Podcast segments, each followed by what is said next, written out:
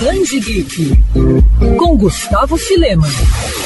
Jaspion, Changeman e Spectroman, heróis que marcaram não apenas uma geração, mas várias ao longo dos anos. Para quem não sabe, os personagens são tokusatsus, termo em japonês originalmente utilizado para classificar filmes e séries live action que usam efeitos especial em massa no Japão. Mas é bem verdade que atualmente o termo é mais usado para falar de obras que usam o mesmo padrão de conceito e produção ao redor do mundo. E no Brasil, o conceito realmente pegou, tanto que, como disse no início do episódio, diversos personagens desse universo passaram a fazer parte do imaginário dos fãs brasileiros brasileiros. Prova disso é que recentemente temos visto muitas obras nacionais que de alguma forma homenageiam os tokusatsus, como o regresso de Jaspion da editora JBC. O mais novo exemplo, no entanto, traz um toque mais maduro para essa nostalgia. Escrito por Douglas Freitas e desenhado por Sandro Zambi, Crepúsculo Sentai, lançamento da editora Script, imagino o que aconteceria se alguém passasse a matar os heróis tokusatsu que agora vivem em um mesmo universo. A obra vai muito além das referências a Jaspion, Giban e Spectroman, já que aborda, por exemplo, questões filosóficas, ambientais e até mesmo o alto grau de de violência que essas obras traziam que acabaram passando despercebidas por muitos fãs que eram crianças durante a exibição original das mesmas. Se você procura alimentar sua nostalgia, mas ao mesmo tempo conhecer obras inéditas, Crepúsculo Sentai é o quadrinho ideal. Recheada de reviravoltas interessantes, HQ mostra mais uma vez a força de autores nacionais.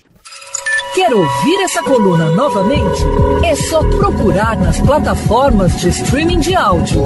Conheça mais dos podcasts da Band FM Rio.